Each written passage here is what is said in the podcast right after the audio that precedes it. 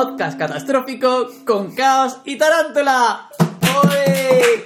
Y Moira, ¡Cuantísimo tiempo! ¿qué tal? ¿Cómo estás? Madre mía. Yo estoy muy bien, María. Eh, no hace mucho tiempo que no grabamos, pero Bueno, tenemos una noticia. una noticia muy importante. La más importante de nuestras vidas, quizá. Nos vamos a casa. No, nos hemos hecho una página de Patreon. Para la gente que quiera apoyar el podcast y tal y que sigamos haciendo algunos, hemos ofrecido un montón de cosas, en verdad. Desde acceso anticipado de episodios, eh, contenido extra, eh, ilustraciones y relatos inéditos, prints, merchandising, o sea, la fantasía. Cosa firmada. Eso mi eso firma, está dentro de los prints. escúchame, mi firma va a valer 100 euros. Dentro de nunca. Tenemos objetivos. Es verdad, hemos puesto un montón de objetivos, un montón, no solo tres. Si llegamos a 10 euros, lloraremos de emoción viendo que a la gente le interesa nuestro proyecto. Sí. y, y si llegamos a más dinero, pues nos hemos propuesto que grabaremos podcast semanalmente en vez de cada dos semanas. E incluso comprarnos dos micrófonos para Para cantar. dos micrófonos del SingStar, no. Y ya está, hasta aquí el momento sponsor. Mm. Que no hay sponsor, somos nosotros. Bueno, que te mismos. meta con lo que sea. Si tú... Patreon.com barra podcast catastrófico. Qué mal se me da esto, por Dios. Espera, eh. Qué asco.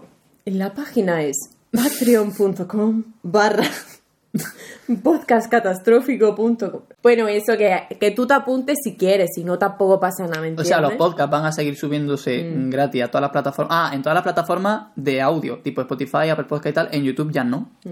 Porque, bueno, razones. Porque tengo ahora la cara deforme y ahora no habla nadie. Ya. Mi madre- Ojalá alguien se apunte. ¿Te imaginas Ojalá. que tenemos cero mecenas eternamente? No, porque vamos a tener a mi familia, que cada, cada nivel tiene un mensaje personalizado para ti. Es verdad, eso lo ha escrito María. Que me puse yo ahí en serio ayer. Yo no sé ni cuánto tiempo estuve. Yo me lo pasé La verdad es que hemos estado muchísimo rato preparando el Patreon. Eso Mm. quiero decirlo. Porque hemos estado muchas horas que claramente no se están monetizando, a no ser que se moneticen, claro. Pero yo me lo he pasado bien, que es mi moneda favorita. Yo no me lo La paso muy bien porque me generó un ataque de ansiedad. Ya, pero y, y es que no entiendo. Por, porque María, ¿qué le hago yo? Es que no, yo no manejo mi cerebro.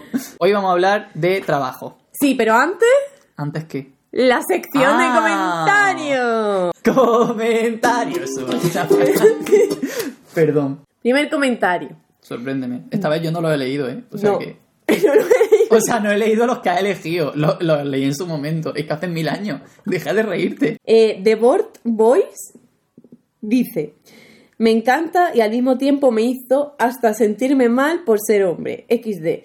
Pero me encantó demasiado. SJ, SJ, SJ. Es una montaña rusa. XD. ¿Qué significa ese J? Eh, ja, ja, ja, mal escrito. Porque. Ah, vale, Estaba- eso, Vale, es vale. que estaba nervioso. Me ha hecho gracia su dicotomía. Como que diga que es una montaña rusa. Es verdad. Como que a algo le haya removido tanto por dentro, algo tan simple que ni yo recuerdo, porque yo no sé qué dijimos en ese podcast. ¿De qué iba el último podcast? No me acuerdo. Luego me cogí un comentario que me ha gustado mucho de Toby, que pone novios. No sé si quiere que hablemos de novio. Si es que cree que somos novio. Porque claro, eso es una duda. O si no los ¿Verdad? vio. Perdón. Yo... Este es un comentario serio, Vale, venga. en referencia a un podcast pasado. Dice así. Quería hacer un apunte en el podcast de salud mental, pero bueno, lo hago ahora. Como persona autista creo que es importante señalar que tener un problema de salud mental no te hace neurodivergente. La neurodivergencia implica tener un procesamiento neurológico distinto y una enfermedad mental como tener depresión o ansiedad, etc., no te hace neurodivergente. Puede sonar a gatekeeping, A ver, ¿cómo se escribe? gatekeeping. Cuando alguien decide si tiene o no acceso o derecho a una comunidad o identidad. Ah, vale. Vale. O sea, el- esto es un reparte de carne. Ah, En mi, creo, en mi idioma, no lo sé. Sí, igual. el carnet, Vale. el carnet. Puede sonar a gatekeeping, pero es importante que se distingan ambas cosas. Puedes tener un trastorno mental y además ser, no, ser neurodivergente, pero el trastorno mental por sí mismo no implica neurodivergencia.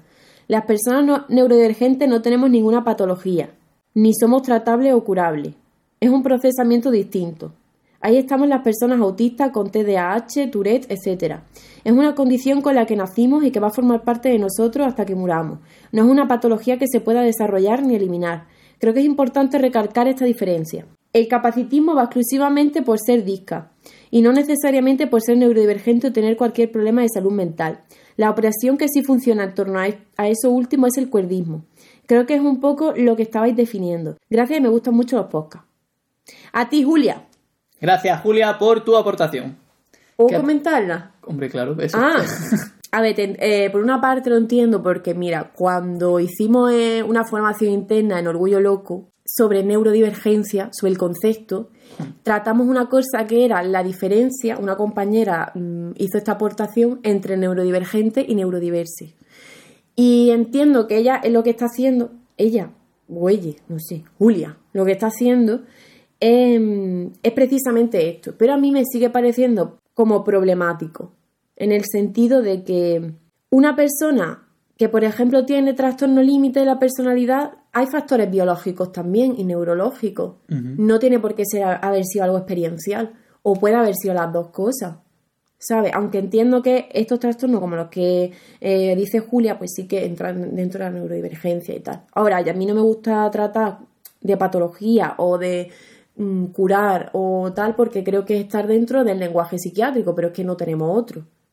Y luego, lo de capacitismo y cuerdismo, tiene razón, pero vuelvo a, incidir en lo de que es más como que me resulta complejo a mí, ¿eh? que no es que yo diga que sí, porque realmente, ¿cómo sabes tú que una persona tiene un grado que le incapacita o no? O no.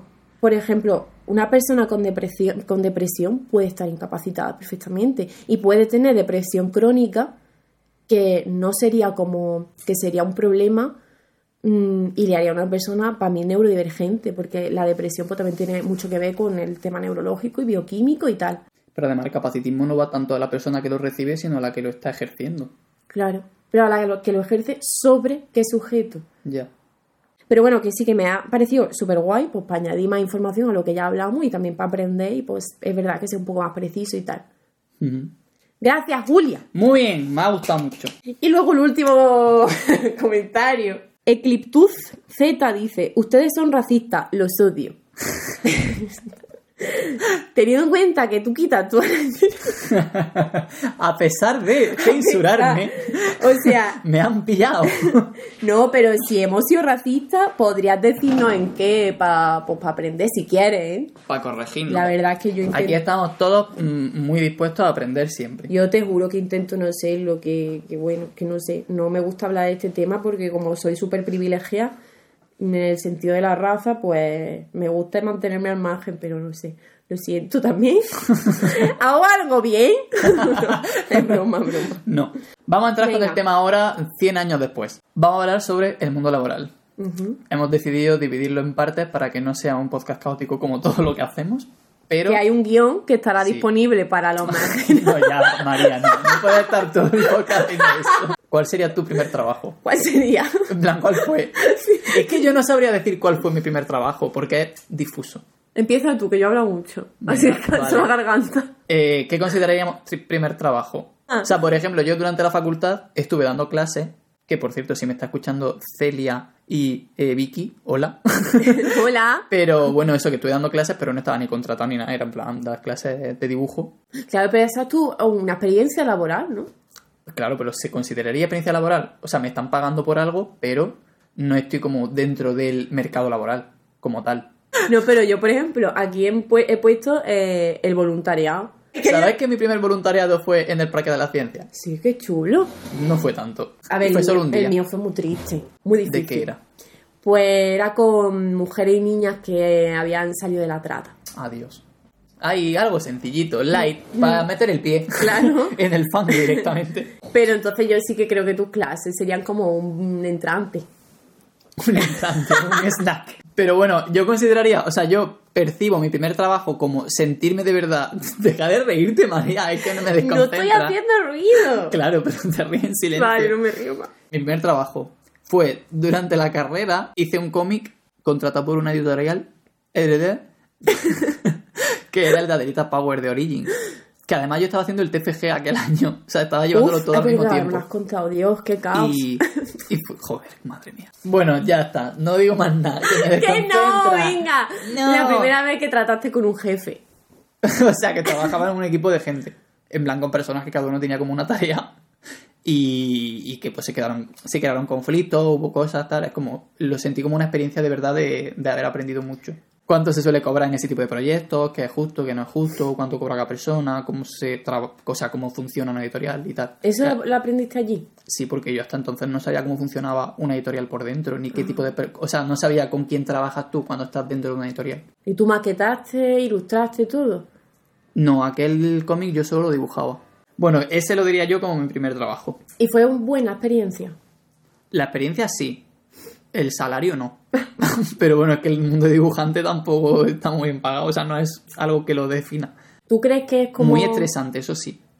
Muy, muy, muy estresante. O sea, yo me sentía como en el manga de Bakuman, que están a tope haciendo cómics y no pueden vivir porque solo están haciendo cómics, pues así me sentía yo. ¿Y tú crees que eso es como un, un buen primer trabajo para alguien que ha estudiado lo que has estudiado tú? Eso, ¿qué Ahora yo creo que sí. O sea, O sea, yo como siento que primer mi- trabajo. Yo siento que mi trayectoria profesional ha sido como muy lógica y bastante amable para las cosas que podían haber pasado. También es que yo soy como muy lanzado. Entonces me he metido en mil mierdas y he hecho mil cosas y me ha ido bien. ¿Tú recomiendas que la gente sea así? A ver, yo estudio hoy Bellas Artes. No, o sea. Termino. Hoy no, voy a no, no, no lo recomiendo porque yo lo hice desde mi postura privilegiada, de que no, no tengo que mantener a nadie ni hacer nada y puedo vivir con poco dinero. Entonces, como que yo me tiré a la aventura y salió bien. Fueron Podría haber salido mal. Fueron duros tus ah, primeros años. sí. Algo relacionado con una sopa de guisante. No, ese no era yo. Esa era mi compañera de piso. A ver, fueron, Pobrecito. hubo un año en el que no diría yo que mis ingresos eran muy elevados. de hecho, diría que eran bastante pobres. Pero bueno, en plan de todo se aprende. Y fui mejorando y fui trabajando en más cosas y ya está. Y así es la vida. También yo soy una persona muy de trabajar en, en algo y a la mínima irme. Como que teníamos poca paciencia. Buenos días, Juan. Uf, me ha sentado mal el café. Mira, yo no aguanto gente que se queja, y menos del café. ¡Me despido! ¿Cuánto tardaste en llegar a tu primer trabajo más largo? El más largo, es que el más largo es el de ahora que no existe, que soy yo autónomo. Aquí pasa una cosa que este otro tema que quería tratar en otro momento del podcast, pero bueno, ya que ha salido lo cuento, que es el falso autónomo. O sea que tú te das de alta de autónomo y de repente trabajas para alguien que debería contratarte, pero en lugar de contratarte lo que hacen es aprovechar que ya eres autónomo y te pagas tú la seguridad social y dicen, te hago una factura, o sea, una factura de lo que sea y ya está, y me ahorro lo que me tenga que ahorrar. Entonces trabajaba para gente, pero en realidad yo todo el tiempo lo estaba haciendo como autónomo. O sea, yo en el momento en el que me hice de alta, ya no hubo marcha atrás. El día que entraste a Hacienda. Hoy mi, No, primera, mi primera experiencia en Hacienda, qué triste. Es que eh, todas las entidades públicas son No, muy mi, mi primera experiencia en Hacienda fue positiva.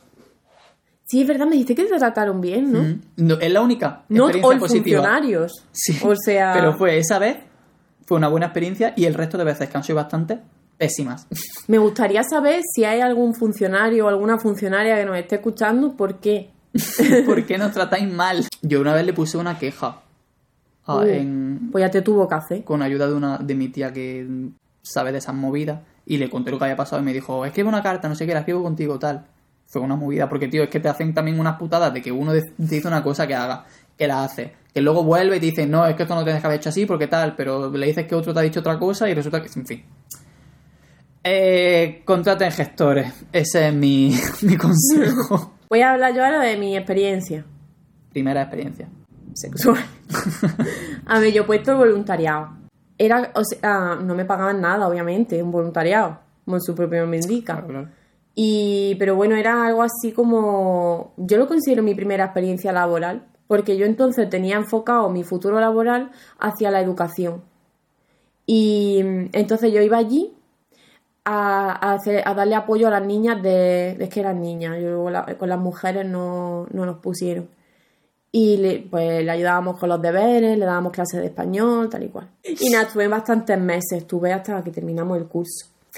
Y luego fui pobre, pero pobre, pobre, pobre. Y me y trabajé un día de azafata ¿Te hace falta de qué? para una fiesta privada. Vale. Yo vendía la entrada y me dice, la entrada vale 5 euros para que no te líes con los números. ¿Tú me ves a mi cara de no liarme con los números? No. Me dieron 50 euros y yo no sabía ni lo que daba. Yo llegó un momento de la noche en el que dije, yo voy a dar lo que yo vea que es. Tenía que hacer las cuentas. Yo soy de esta que hace las cuentas con los dedos. Total, inútil perdía. Ella, camarera. Entonces me dieron 40 euros y me inflé a comer. Y luego mi primer trabajo, que fue cuando estaba muy pobre, que fue el siguiente de azafata porque yo no encontraba trabajo, era en el hotel. Este hotel duré dos fines de semana. Era una mierda. O sea, mm, yo sin experiencia laboral ninguna. Bueno, pues llego al hotel, que estaba en otro pueblo. Eh, Hacía el turno de noche. Y tenía que llegar allí hasta la... Bueno, llegar, limpiar va, cerrarlo, atender si había alguien. Yo sin saber, yo sin nada de eso. Luego tenía que estar la recepción. Eh, si alguien tenía que hacer un check-in, hacerle el check-in. Si alguien tenía que hacer un check-out por la mañana, hacerle el check-out. Si eh, hacer el parte de gobernanta, bueno, tenía que hacer, apagar las luces, encender otra, cerrar el garaje, luego tenía que abrirlo. Eh, luego, te- luego tenía a las 6 de la mañana que abrir y a las 8, 8 y media terminaba.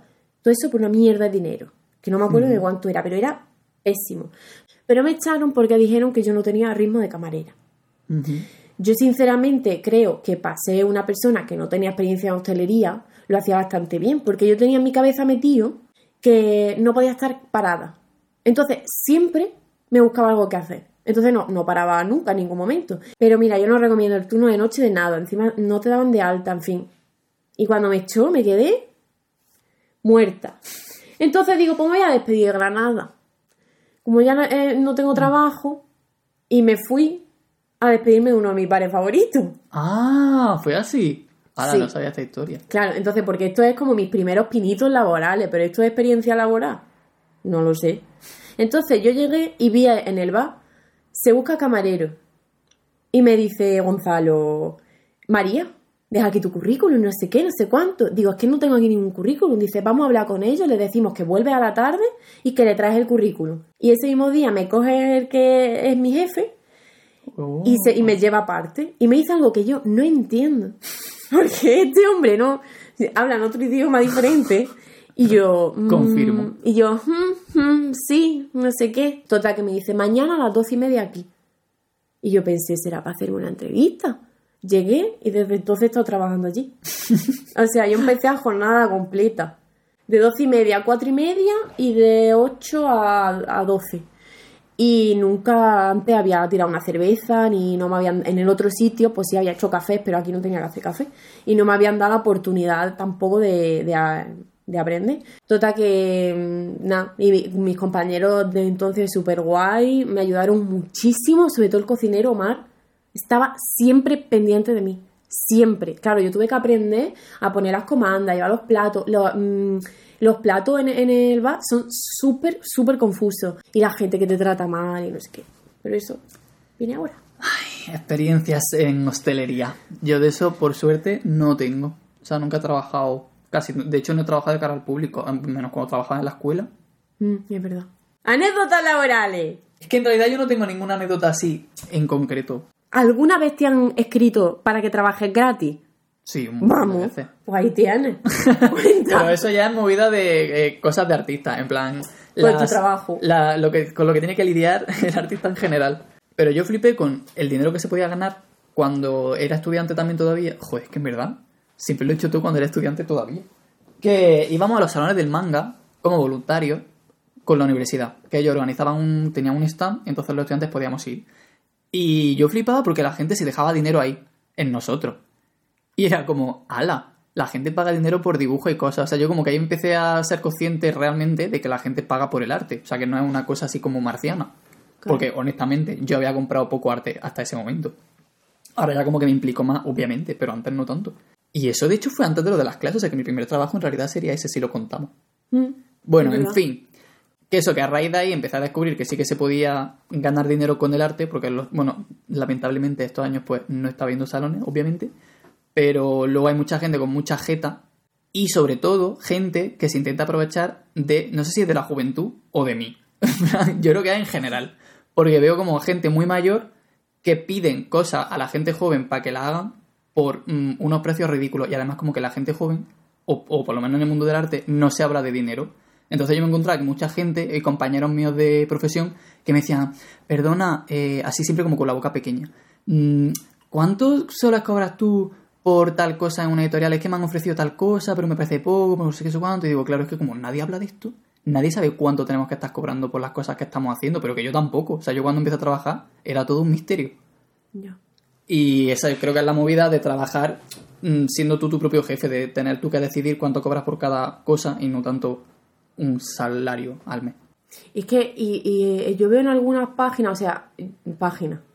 Eh, yo cuento como arte, por ejemplo, pues la, esto pendiente que, me, que lo hace una chavala que tiene una cuenta que hace joyería y tal. Pues eso Mm. para mí también es arte. Y hay otro chaval que hace joyería, que es Pablo. tal. Como a que mí- cobra muy que- poco. A mí lo que me llama la atención de algunas de estas páginas, no en concreto la de esta chica, por ejemplo, eh, que no ponen los precios. Y que muchas veces han puesto, es que no me gusta poner los precios en los posts, por ejemplo. Pero bueno, eso puede ser también por otras razones, porque hay gente que a lo mejor no está dada de alta como autónomo y si tienes como una tienda online y te pillan como que estás vendiendo cosas en una tienda, pero en realidad no estás dado de alta, te puedes meter en una movida. Entonces hay gente que prefiere que se lo preguntes por privado porque de esa forma pues como una cosa entre tú y yo y no queda como público. Pero bueno, ya eso ya mm, no sé ni qué tienda me estás hablando, o sea que no te sé decir. No, pero no, eh, no es como una, a ver, no es una tienda, es una persona, artista, que hace Vale. X y no pone Entonces, seguramente puede ser eso, que hay Claro. gente que como no le renta, porque dice, a lo mejor es que para lo poco que gano de lo que vendo yo mío, prefiero venderlo así puntualmente a quien sea, antes que tener como la tienda de... Que también os digo, chavales que estáis haciendo cosas, vaya a Hacienda, os dais de alta en el, eh, actividad económica, se llama IAE. Te das de alta, estando dado de alta ahí, te registran en un epígrafe, bla, bla, bla, que eso te lo explican ellos, si te toca a alguien medio majo, si no, no te lo explican, y puedes hacer facturas sin pagar autónomo, porque no eres autónomo. Es como un, un previo a ser autónomo. En plan, tú puedes facturar y presentar factura y declararla y tal y cual, de forma legal, sin tener que pagar una cuota autónomo.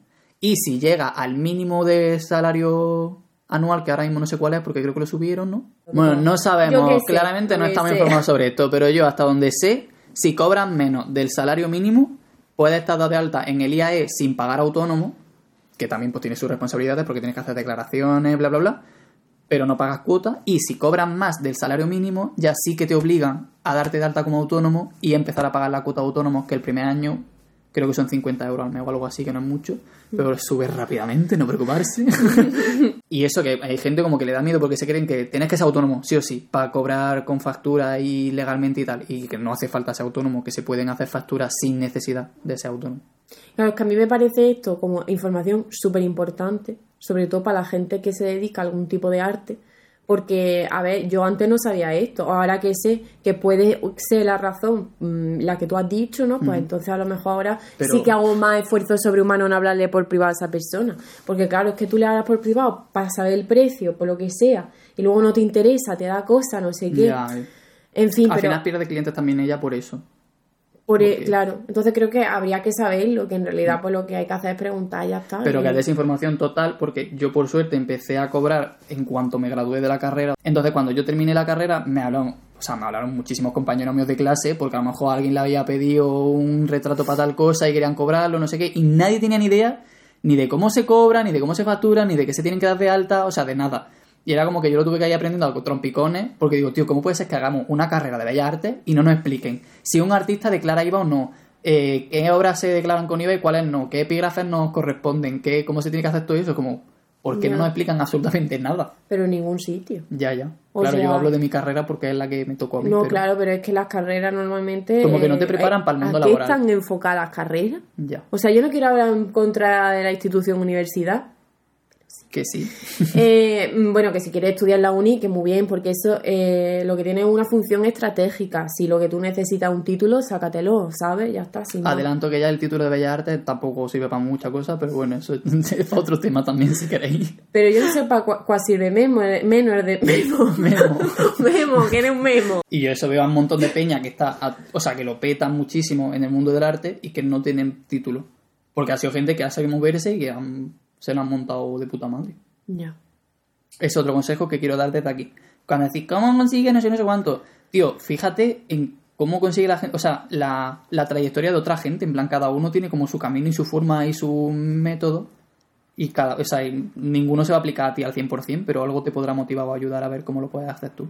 Claro. Porque nadie nace siendo conocido, ¿sabes? Como que de alguna forma lo has conseguido, pero cada uno lo ha hecho de una forma. En fin. Es que nos educan en, la- en las cosas instantáneas. Que a mí se me preguntan, en plan de, claro, pero tú porque tienes un montón de seguidores, como, tío, pero hay mucha gente que no los tiene y también trabajan de esto. Y, Y que Juan tiene ahora un montón de seguidores. Yo me acuerdo cuando empezaste, no tenía tanto. O sea, te ha costado tu trabajo. Lo que quería decir es que eso es ahora. Pero tú has ido trabajando. O sea, esto no es una cosa que te haya y- caído y del que cielo. es la forma que he usado yo, que estuve, vamos, mejor 10 años haciendo vídeos sin que me viera ni el tato, excepto María, que me veía desde 2011, Sí, real. y yo di el pelotazo en 2017. Cada uno lo hace de una forma, o sea que no Claro. tiene. Luego hay gente que a lo mejor hace otra cosa y a raíz de esa cosa lo conoce la gente. Yo qué sé. Lo que está- no sé cuál era el point de esta disertación, la verdad. Como Se me ha siempre. escapado. Como siempre, pues tenemos un guion, pero somos no personas dispersas. Pero bueno, está muy interesante. Yo creo que está muy interesante lo que has dicho. Compañero, ¿qué más quieres contar? La escuela. ¿Qué te cuento de la escuela? ¿Qué Uf, tal tu escuela, experiencia con, con la gente joven y mayor? Yo estuve un año dando clase a las niñas estas que he dicho antes. Y, jo, lo siento mucho por ellas porque la verdad es que no tenía formación mm, pedagógica de cómo se explica el arte. O sea, era estudiante y estaba aplicando un poco lo que yo aprendí en la universidad. Y en la escuela ya sí que me lo ocurre más. Y estuve intentando estudiarme las cosas y saber cómo explicarlas. Y en la escuela de los alumnos aprendí un montón, pero también aprendí un montón a cómo conseguir yo estar firme en mis decisiones. En plan, que yo soy una persona que todo el mundo siempre ha podido como achantarme, porque, bueno, uno es Porque está chiquito. Sí. y en la escuela como que empecé a, a venirme un poco arriba yo. O sea, como empecé a desarrollar mi autoestima. Y decir, joder, pues no voy a permitir que me pisen de esta forma porque no me lo merezco. ¿Había alguien que te cayera especialmente mal? De alumno. Mm. Había una niña que me lo ponía muy difícil, pero duró poco. Yo daba eh, clase al principio a cuatro grupos, luego hubo una pandemia y se redujo a tres grupos, ¡Qué porque hubo, gente que al no tener clases presenciales pues se quitó de la escuela.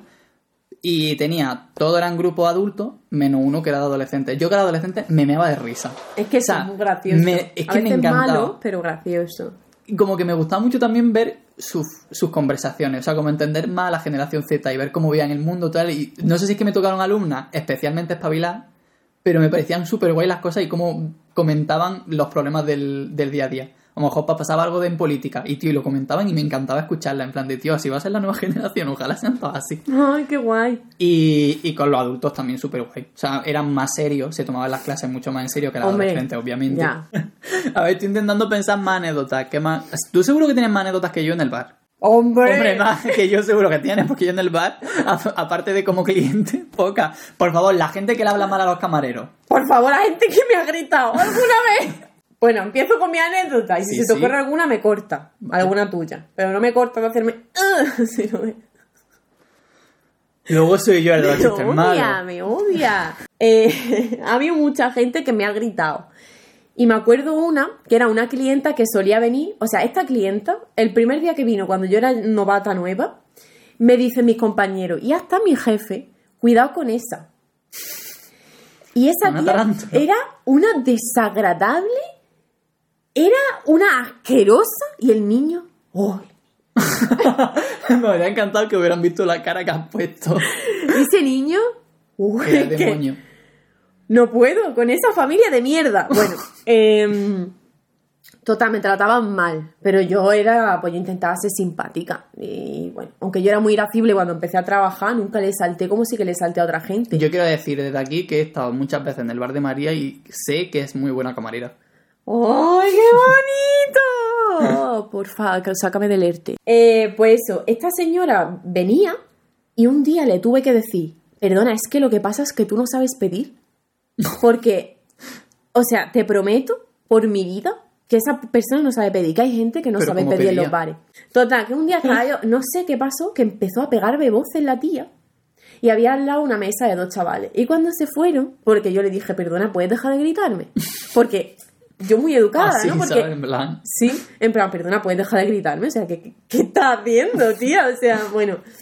Y cuando se iban los chavales me dice, me da 5 euros, me dice, toma, por lo que tienes que aguantar. Y se va. Y yo. Oh, Y luego está el hombre que empezó a insultarme y a gritarme. ese me lo sé. Mm. Pero todo eso fue no por mí, por defender a mi compañero. Pues me da mucha rabia que a mi compañero le digan cosas. Entonces me meto. Ella, defensora siempre. Eh, sí, es que ese tío es un mierda. Venía borracho, probablemente colocado de no sé qué, y empezó a, a que nos. porque nos negamos a atenderle. Ujú. Y porque nos hablaba mal y nos gritaba porque con lo del COVID no se podía fumar la terraza. Entonces él decía que sí, que eso nos lo habíamos inventado nosotros. Digo, bueno, pues yo qué sé, yo no me lo he inventado. No sé qué, yo no tengo como un interés oculto en que no se pueda fumar en la terraza del bar, ¿sabes? Como que me da igual, luego yo voy a barrer igual lo que cae al suelo. O sea que, ¿qué más me da? Total, que empezó a insultarme, no creo ni qué me dijo. Y yo empecé a chillarle a él también. Y me- Pero que de verdad, mi jefe callado, el otro cocinero callado, mi compañero callado, y yo pegándole voces. A un hombre que me saca 10 cabezas. Tampoco era tan grande, ¿no? Pero bueno, sí, una Qué vez le pegaron a mi jefe. ¡Hala! ¿Un cliente? Un cliente. Se bebió unas cuantas cervecitas, venía con su hijo chico. Y. Con su hijo. Sí. What the fuck.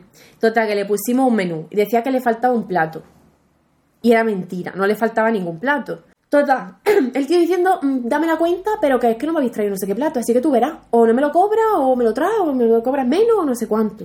Total, que le digo a mi jefe, que mira, que ha pasado tal cosa, no sé qué. Bueno, fui yo a hablar con él a ver qué pasaba. El tío empezó ahí a pegarme voces delante de todo el mundo. Yo le dije que no me pegara voces, preguntándole al niño, ¿nos ha traído el plato o no? Y yo le dije, perdona, no le pregunte a tu hijo de 6 años, porque es que no veo mm, procedente el niño que va a decir, decía yo. Digo, el niño va en contra tuya, borracho, violento. Digo, a mí el niño me da igual, de verdad. O sea, a mí el niño, total, que cuando sale mi jefe, se pusieron a pegar voces, porque mi jefe empezó a decir que iba a llamar a la policía si no pagaba. Y empezó a entrar gente en el bar a decir que sí se la ha comido, que yo he visto el plato, que no sé qué. Empe- Hubo gente que se lo dijo a él, en plan, si te hemos visto el plato, o sea, no te acordarás, pero sí que te lo han traído. Total, que llega y que le habíamos hecho llorar al niño, que qué mal lo habíamos tratado al niño, que pobrecito el niño, el niño venga a llorar porque se pensaba que su padre iba a ir a la cárcel. Pobrecito mío, yo le decía al nene, no pasa nada, nene, tal cual. Y el nene, yo intentaba tranquilizarlo al nene, porque a el nene me importaba más que el mierda ese borracho. Total, que baila hace así en la cara a mi jefe, le pega un bofetón. Y ahí hago yo así. ¡Pum! Mi jefe, ¡uh! Digo, reacciona. que tiene, que tiene 80 años. Un cuchillo, Dios mío. Total, empiezo yo, oh, ¿qué hace? No sé qué. Se quedó más calmado el tío.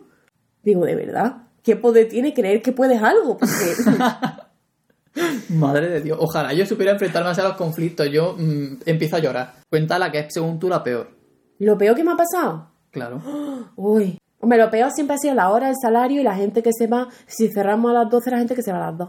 Pero eso en parte también es culpa de tu jefe, ¿no? Porque si cerráis a las 12, Sí. Eso es culpa de mi. A ver, eso es culpa de mi jefe que no nos da permiso para echar a la gente. Porque yo no creo que esté feo echar a la gente del bar. ¿eh? Yo creo que cuando ya lleva, llega una hora, o sea, es que es muy fuerte que hayamos estado mi compañero y yo sentados en la puerta con todo hecho esperando a que una mesa se levante. Y un día en verano, una chavala que odio estaba allí con sus amigos jugando a las cartas y yo le llevé la cuenta y me paga y ahí sigue. Entonces me acerco y le digo, perdona, voy a ir recogiendo porque es que ya es hora de irse.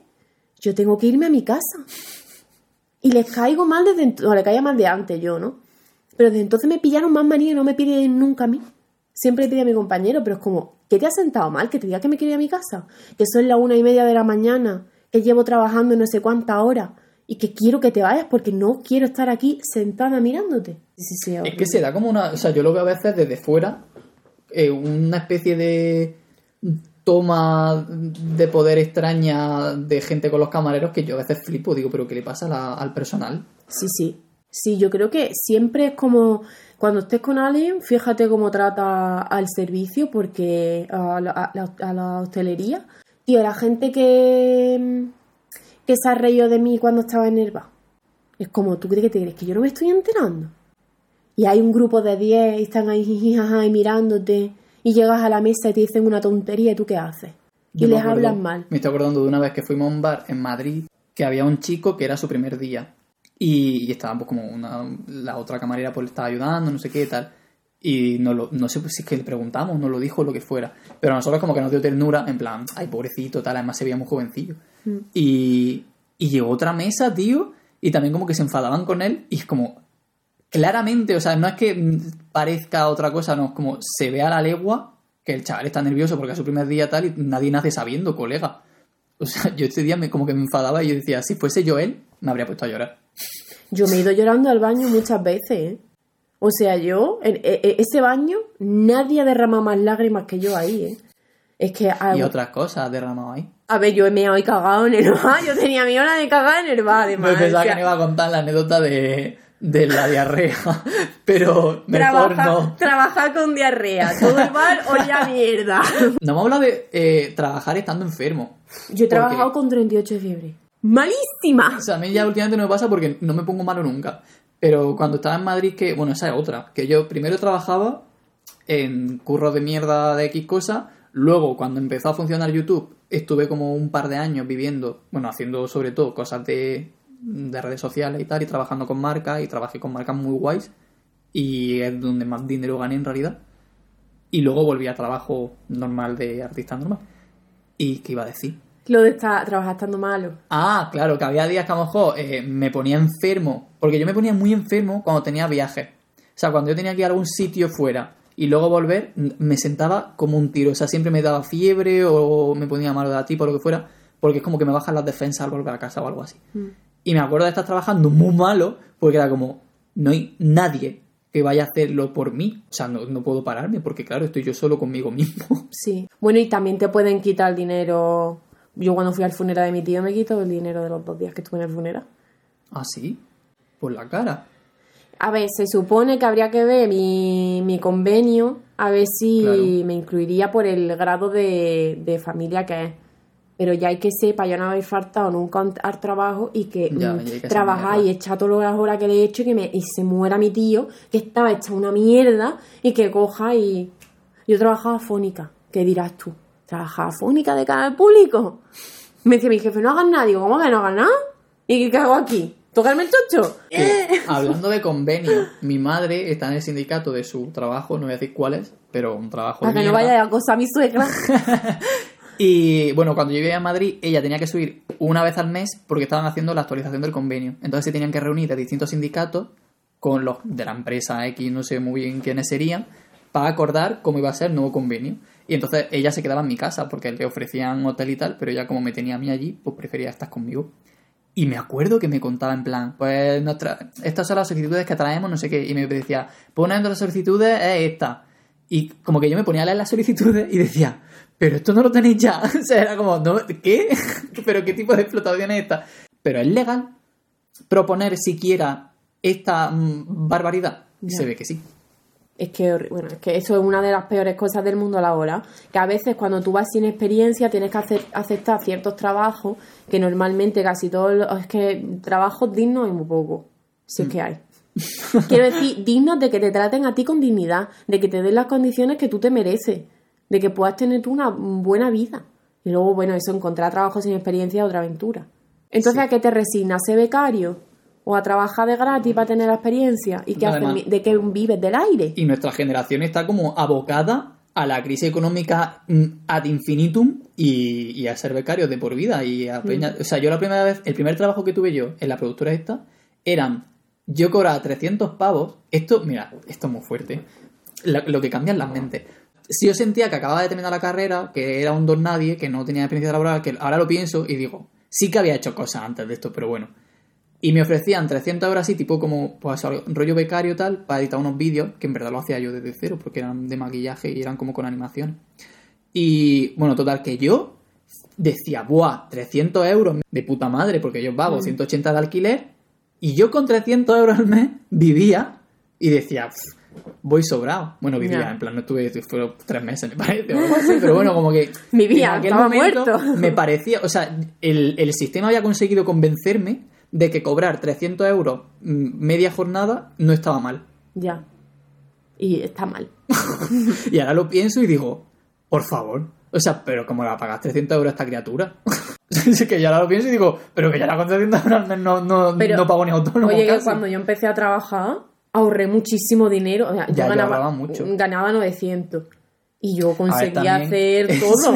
Esto me estoy acordando. También es cuestión de eh, formas de ser. Que acuérdate, mi hermana, cuando hablaba de que yo de pequeño me daba 2 euros para un pilo Me y yo buscaba cuál de- era el pilo más barato para ahorrar. Iba de tienda en tienda diciendo, ¿a cuánto tiene el pilo? Pues no sé quién lo tiene un céntimo menos, yo no te digo nada. Siguiente. Yo lo que, mi problema siempre ha sido es que he podido vivir con mi salario bajo, pero sin poder acceder a cosas que son importantes, como por ejemplo pues una terapia psicológica, psiquiátrica, a lo mejor los médicos que necesito, porque por la seguridad social. Ahora mucho menos, pero antes tampoco, ¿sabes? Entonces también, pues yo que sé, el veterinario tampoco lo paga la seguridad social y el veterinario no es barato. Siguiente tema. Buscar trabajo es un trabajo, dice una amiga de María. Sí, me dijo el otro día esto Eila porque le digo, tía, estoy buscando curro, porque a ver, ellos tienen el ERTE, pero a mí el Estado me paga una miseria. Tu nuevo curro va a ser este. De ustedes depende que yo coma. Yo dejo esto de No pretendo dar pena. No, ni meter presión ni nada. Entonces, pues yo me he puesto a buscar trabajo. Me levanto por la mañana. Me levanto a la mañana, me Cuando a la me ventana. levanto. Cuando me levanto, Juan, cuando estoy muerta, que me despierta un terremoto y digo, uy, un terremoto y me duermo. ¿Sabes? Dios mío. Pues yo me pongo a buscar trabajo y eso son un montón de tiempo, un montón de páginas en las que te tienes que registrar. Para el Mercadona, te- regístrate la página del Mercadona y ahora ponte ahí. Uy, me estoy acordando de cuando yo empecé a buscar trabajo, antes de trabajar en el hotel y todo esto, que me metí, iban a abrir el Starbucks de aquí de Granada. Y me metí en la página para. iba a ver oferta de trabajo en el Starbucks, creo que lo abrieran unos fantasmas. Entonces me mandaron un mensaje diciéndome que me habían seleccionado que eh, tal día, uh, no me dijo día, hora, no me dijo nada, que querían hacerme una entrevista que viniera el proceso de selección. Y yo le contesté le dije, ah, muchas gracias, sí, pues dime cuándo, dó- dónde, no sé qué. ¿A ti te ha contestado, Juan? A mí tampoco. Y yo ya me había emocionado en trabajar en una mierda de empresa que destruye el negocio local. ¿Sabes?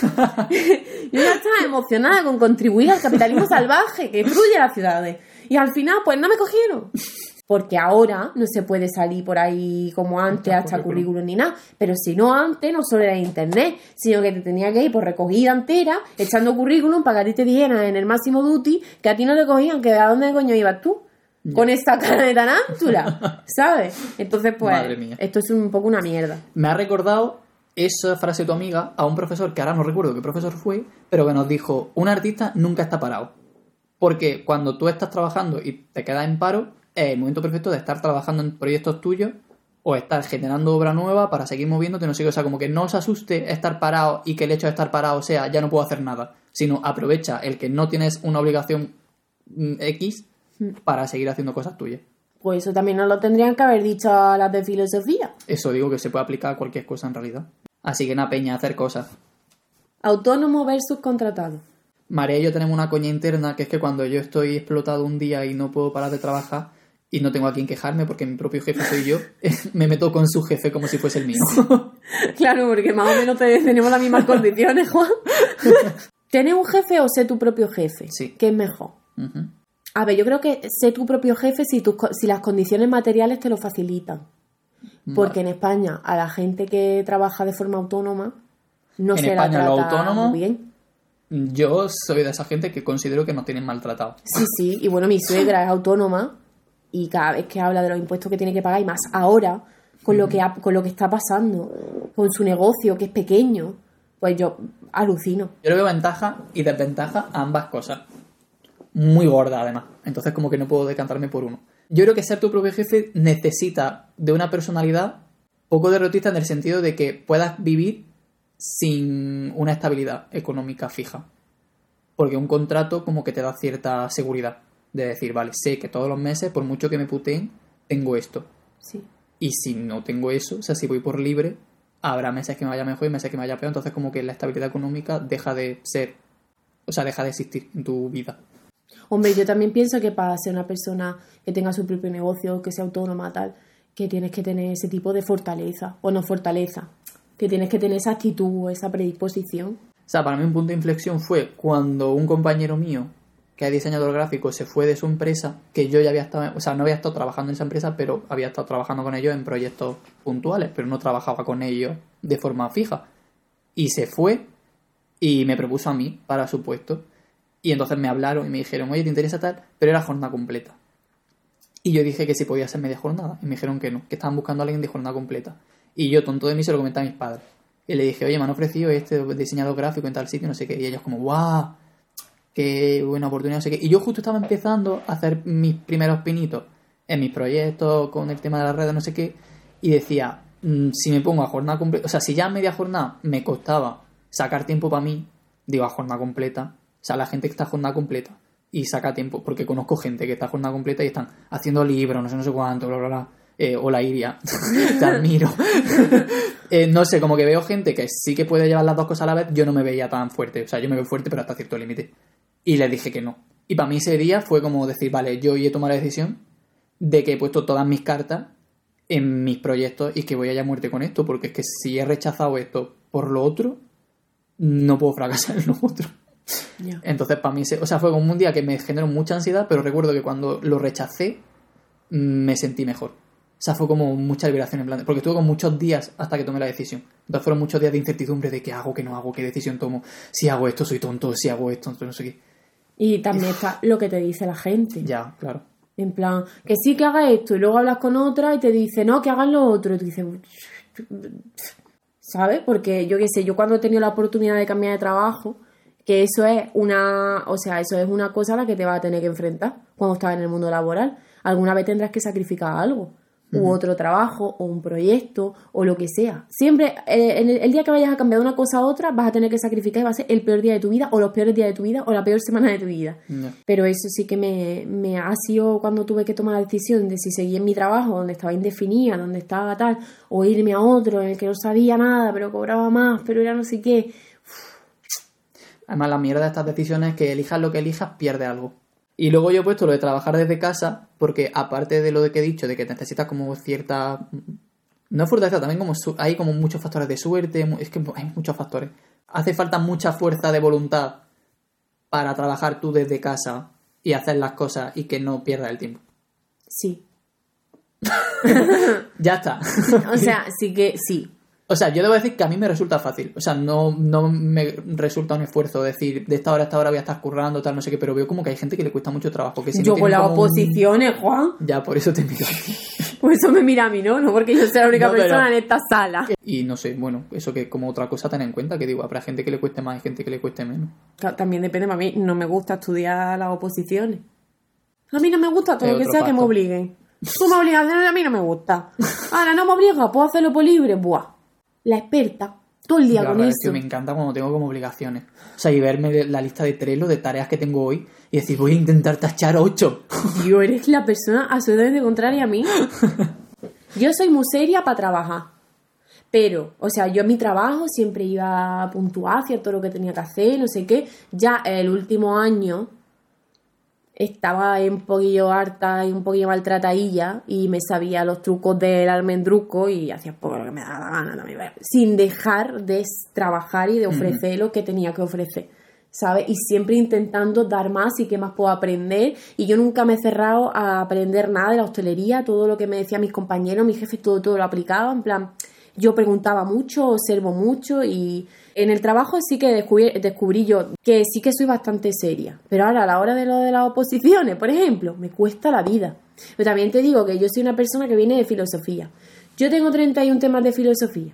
Y, me, y ya, a la altura que estoy del tiempo que llevo con las oposiciones, llegan a ser de filosofía, me lo sabría todo perfectamente.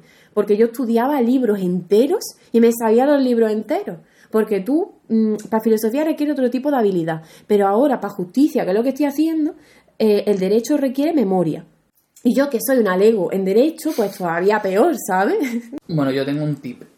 Que si, tra o sea, sobre todo ahora que es como este tiempo así raro de que hay mucha gente que se está quedando sin trabajo o que están en ERTE o lo que sea y como a lo mejor tienen más tiempo de mm, proponerse hacer proyectos suyos, mi tip y consejo principal es buscarte o bien espacios de coworking, que los hay, algunos son baratos, en Gran hay uno que lo estuve mirando y tal y por hora no era mucho, o buscarte compañeros o amigos que también trabajen por libre o hagan sus propios proyectos. ¿Qué pasa? ¿Por qué te ríes? Pero yo cuando lo vivía en Madrid quedaba siempre con mis amigos para trabajar. Y cuando estuve viviendo solo, que estuve un año en el piso solo, que ese año sí que reconozco que me costó más trabajo ponerme yo mis horas. Porque uno cuando vive solo tienes que lidiar también con muchas cosas dentro de tu propia cabeza.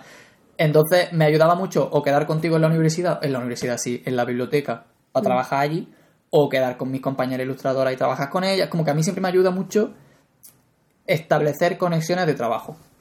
Yo es que a mí lo que me gusta de Juan, si no estuviera aquí, es que yo me pongo aquí, que no me habla.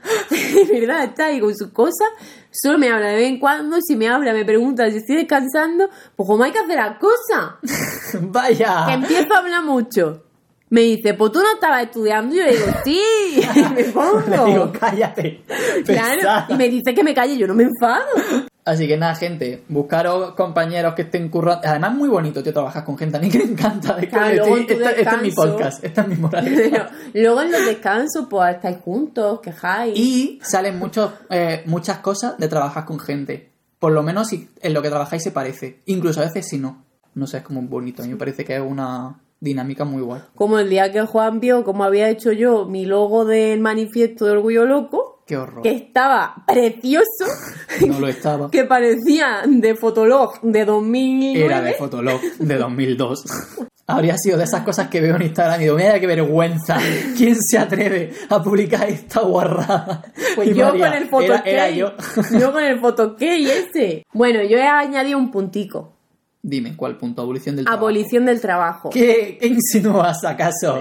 ¿Insinúa usted acaso que deberíamos abolir el trabajo? De hecho, sí, muy acertada observación. que hablamos Gracias. así de pronto. No sé qué asco. Bueno, he puesto en el guion eh, muchos links a noticias, entrevistas, manifiestos y textos interesantes a los cuales podréis acceder a través de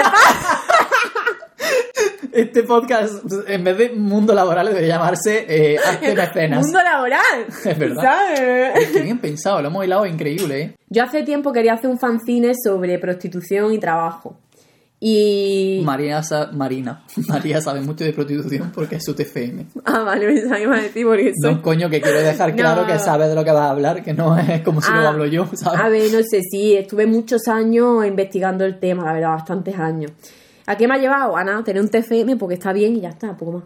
Yo me lo leí. Eh, Es verdad, te lo leíste. ¿Cómo se lo Yo aquí solamente estoy para eh, dar el approve. En plan, Claro, certificar que lo que dice. Que yo me leí tu libro, ¿eh? Y anda que no le puse nota. Y por aquí y por allá hay un post Pero y el otro. digo en este podcast. No, ya, ya. Era por echarte Vale. con cara. Es de Pepitas de Calabaza, que es la editorial. Se llama La abolición del trabajo, de Bob Black. Y lo recomiendo. ¿Lo Aunque tienes en físico? No me lo he leído. Ah, pero que, pero que clase de. María, voy a despedirte. Está muy barato el libro. ¿Cuánto cuesta? ¿7.10? En físico. Eso parece, ¿no? Venga, lo compramos, así me lo leo yo. ¿Sí? Que yo no tengo opinión al respecto sobre esto, me la tendré que formar. Mi amiga Charlie y yo íbamos a hacer un fanzine llamado Vértigo y el primer número iba a ser sobre trabajo. Vale. Y vamos a hablar de trabajo sexual y también vamos a hablar de la abolición del trabajo. Entonces ella encontró este libro que se llama Abolición del trabajo de Bob Black. No me leí el libro, Juan, pero he visto que él tiene un manifiesto aquí precioso que se llama La abolición del trabajo por Bob Mack. Que está el link eh, si sois de Patreon y si vez. no, que seguro que lo encontráis por ahí, gente, que no hace falta aquí, no vamos a... Mira, os lo digo yo, pepitas.net barra libro barra la abolición del trabajo. Juan, estamos Pero ese- perdiendo dinero. Ese es un link de muchos links. O sea, yo No, estoy aquí sí, muchos link. links. No, pero el del manifiesto es de es otro, es el de inventati.org. Ah, coño, bueno, vale. ya nadie va a hacerse Patreon. bueno, total, que em, así un poco de por poner un poquillo de lo que dice este hombre. Básicamente va en contra, o sea, define el trabajo o el empleo como labor forzada. Es decir, como que tú estás realmente obligada a trabajar. En esta sociedad el trabajo es una obligación, o sea, no hay otra, no hay alternativa. Y como tal tú estás eh, yendo de forma forzada, o sea, como que no está ahí la parte de, de la libertad. Y además no tienes tiempo, no tienes ocio, no tienes vida. ¿Por qué? Porque tus vacaciones son vacaciones del trabajo, no son vacaciones... O sea, no es tu mm, vida. No, no es tu vida. Está el trabajo, tus vacaciones del trabajo y la vuelta al trabajo. Y que muchas veces en es- esas vacaciones te agotan y quieres volver al trabajo para como desconectar de las vacaciones y así. Entonces vive toda tu vida como dentro de cierto tipo de alineación. Hombre, es verdad ale-. Bueno, yo solo quiero hacer un apunte que es que es verdad que la gente que trabaja, o sea, todos los trabajadores, su vida gira en torno al trabajo. Eso es Sí. una. O sea, pero igual que cuando eres universitario, tu vida gira en torno a la universidad. Cosas así como que. No, espera, venga, sigue, sigue. ¿Por qué? ¿Qué pasa? Porque yo pienso que desde que nacemos Hombre, ya, por vamos eso en ca- digo o sea, la universidad un gira en torno a- o sea, la universidad es para que trabaje. O sea, tú vas a la universidad para conseguir un trabajo al que te venden hmm, que puedes acceder con un título universitario. Y un máster, y luego otro, y un no sé qué, y un doctorado, y un timo, y una estafa. Eh, tengo miedo. ¿Qué estabas diciendo? Nada, eso que, me- que a mí me parece fascinante lo de cómo gira en torno, o sea, cómo tu vida gira en torno al trabajo, porque como tu vida, o sea, como lo que te define, en plan, Mm. tú dices, soy, yo digo, soy dibujante, y ya está, y eso es lo que me define a mí, mi trabajo en realidad. Mm. Claro, Que esa es otra, que mi hobby es mi trabajo, Mm. eso es otro tema. claro. Pero eso, que eres médico, que eres no sé qué, y con, o sea, como que nos definen, nos ayuda mucho a catalogar a una persona su trabajo sin más. Mm. Y de hecho, pues aquí dice una cosa muy interesante. Nos dice que, siguiendo a, Foucault, o como ha mostrado Foucault, las cárceles y las las fábricas surgieron casi al mismo tiempo. Y que como que se copiaron la- las mismas técnicas y el mismo fun- funcionamiento. Y bueno, eso, realmente pues que tú eres como un trabajador 24/7, que tu vida gira en torno a eso y que el trabajo pues no es algo eh, agradable para la persona y para su vida y para su bienestar. Como que nos venden que para... Como que las nuevas corrientes neoliberales y tal nos venden que... o democráticas nos venden que... ha sido risa de polémica. En fin, eh, nos venden que el trabajo as- eh, asalariado eh, debería ser universal, que debería, como mm, que es la panacea, que debería ser lo más, y en realidad, pues como que no. Bueno, ahora está a tope lo de ser, tu en plan, ¿cómo se dice ahora? El... Tu propio jefe, No, no, esta, esta palabra que usan mucho de emprendedor, emprendedor. que hay que ser emprendedores. Con esto de ser su- tu propio jefe, emprende no sé qué, usando esta a- alineación, alienación, ahora, alienación del trabajo y de la cultura del trabajo y de querer conseguir las cosas rápidas y de entrar en todo este mercado capitalista, surgen muchas estafas. Tamayo, que habla de I Am Academy y todas estas cosas que yo, vale, yo he visto de su canal lo de I Am Academy y todo lo que ha subido, pero es que el otro día me salió a mí en YouTube un anuncio que claro, yo como ya he visto lo- los vídeos de, de, de él, pues digo, mm, esto me suena raro. Y todos tienen en común lo mismo, ser tu propio jefe, eh, ser un Sí, que el emprendedor, mensaje principal es como bonito. ¿sabes? Como no trabajes más para tu jefe, no sé No qué. dejes que te explote un don Pepito, explótate tú a ti mismo. Claro, explótate tú a ti mismo o que te explotemos nosotros Bueno, haciéndote sí. creer que tú estás aquí siendo el que reparte el bacalao. Ah, no, no, porque eres vegano, tú no repartes bacalao. ¿Sabes? Eh, eso es como una alternativa que te explote tu jefe no sé qué, que es básicamente que te estafen y no es una alternativa real. O sea, es una mierda. Es un- una vez más el capitalismo ofreciéndote basura. Total, que yo, pues no me sé explicar muy bien, La pero que... Mira, y hay una- un artículo, o sea, una noticia de público que también está en Patreon, broma, no, pero está en Patreon, que de Bob Black, que lo entrevistan y que dice, lo mejor sería una renta de subsistencia para todo ser humano. Esto es una controversia, porque aquí se dice lo del ingreso mínimo vital, que es una basura, porque es una basura no por no el concepto, sino la ejecución. Sí, sí. Hay mucha gente que dice ahora te van a pagar por no hacer nada. Es que perdona, pero como hablábamos antes, todas las personas que no tienen un trabajo así como reglado, como reconocido legalmente o por no sé quién, ¿vale? Que entrañan una actividad económica de por medio, que están en su casa, a lo mejor cocinando, fregando, cuidando, cuidando de personas dependientes, de menores, de lo que sea, de lo que sea, ¿sabes? Esas personas mm, se- pues, no, no es que no estén haciendo nada. Bueno, ahora hay mucho activismo sobre ese tema, en plan de, de considerar a- un- dar ciertos sueldos a una ama de casa o a X, no sé qué, ¿no? Claro, o, o, al menos menos yo ahora lo escucho más antes no lo escuchaba. Y bueno, con, con muchas No, cosas. la prestación te la da tu marido. Que tiene que. Pero que no tiene marido. ¿Cómo no va a tener? ¿Qué tipo de mujer no va a tener un marido? ¿En qué mundo vivimos? una lesbiana. y eso no existe.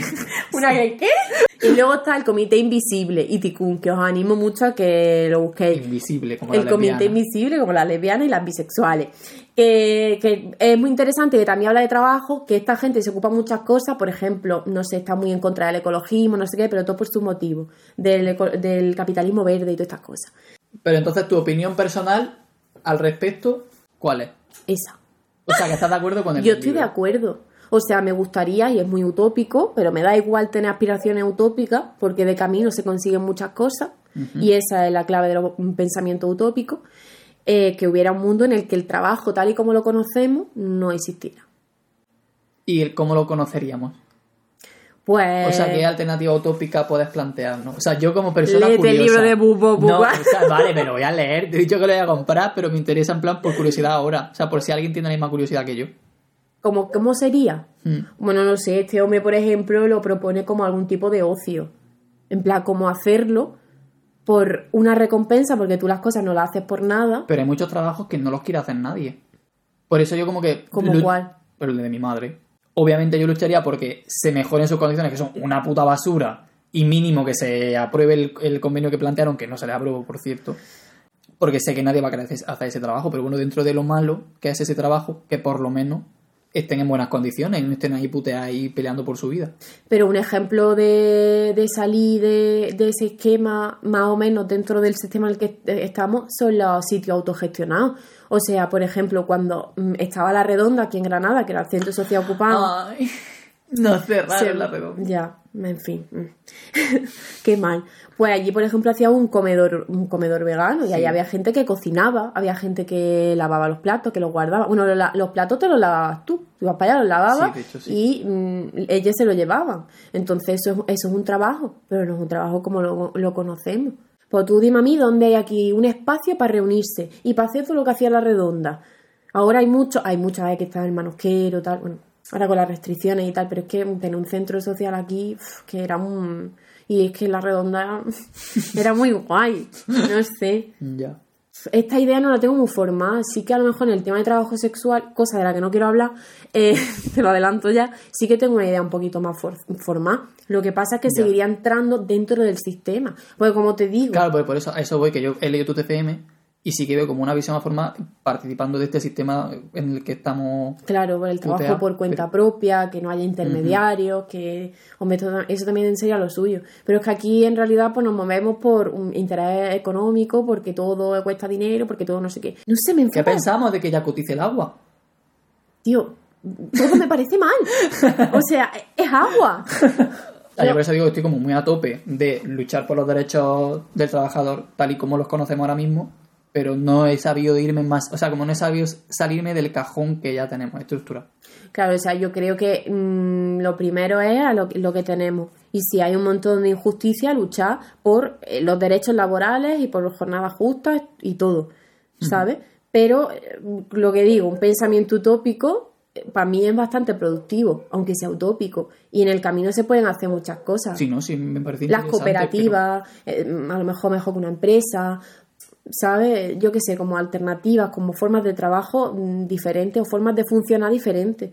Me molaría saber qué opina la gente también de esto. En Oh, plan- Esto yo creo que es una idea como un poco poco hablar, porque la voz más popular es desde la izquierda, desde mucho movimiento, la de un trabajo asalariado, universal, justo Claro. y, y tal.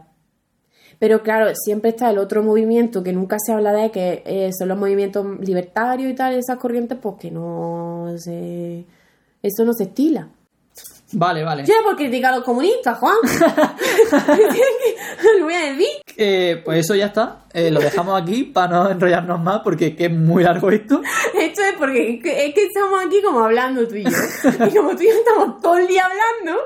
Que ya está. Si queréis votar para el siguiente tema, nuevamente, ya de verdad, ya no vamos a ser tan pesados en los siguientes, pero eso, para la votación del siguiente tema, está la votación ya está activa en Patreon. Vamos a seguir haciendo podcast cada dos semanas, a no ser que el Patreon funcione bien y propongamos hacerlo semanalmente, y eso es todo. En Spotify, en Evox, en Google has puesto tú Google y Apple Podcast. y Apple Podcast. Y creo que es más sitios, pero es que el otro. Nos escuchan casi todo en Spotify, vamos a ser realistas. Así que a tope Sí, Spotify. O sea, yo digo sí, ya, pero ni de Y que si queréis que hagamos un podcast de embrujada. es que estamos viendo embrujada y no paramos de comentar cosas. Que ya está, muchas gracias por escucharnos, como siempre. Nos alegramos mucho de haber vuelto. Y nos vemos dentro de dos semanas. ¿Cómo tanto? Adiós.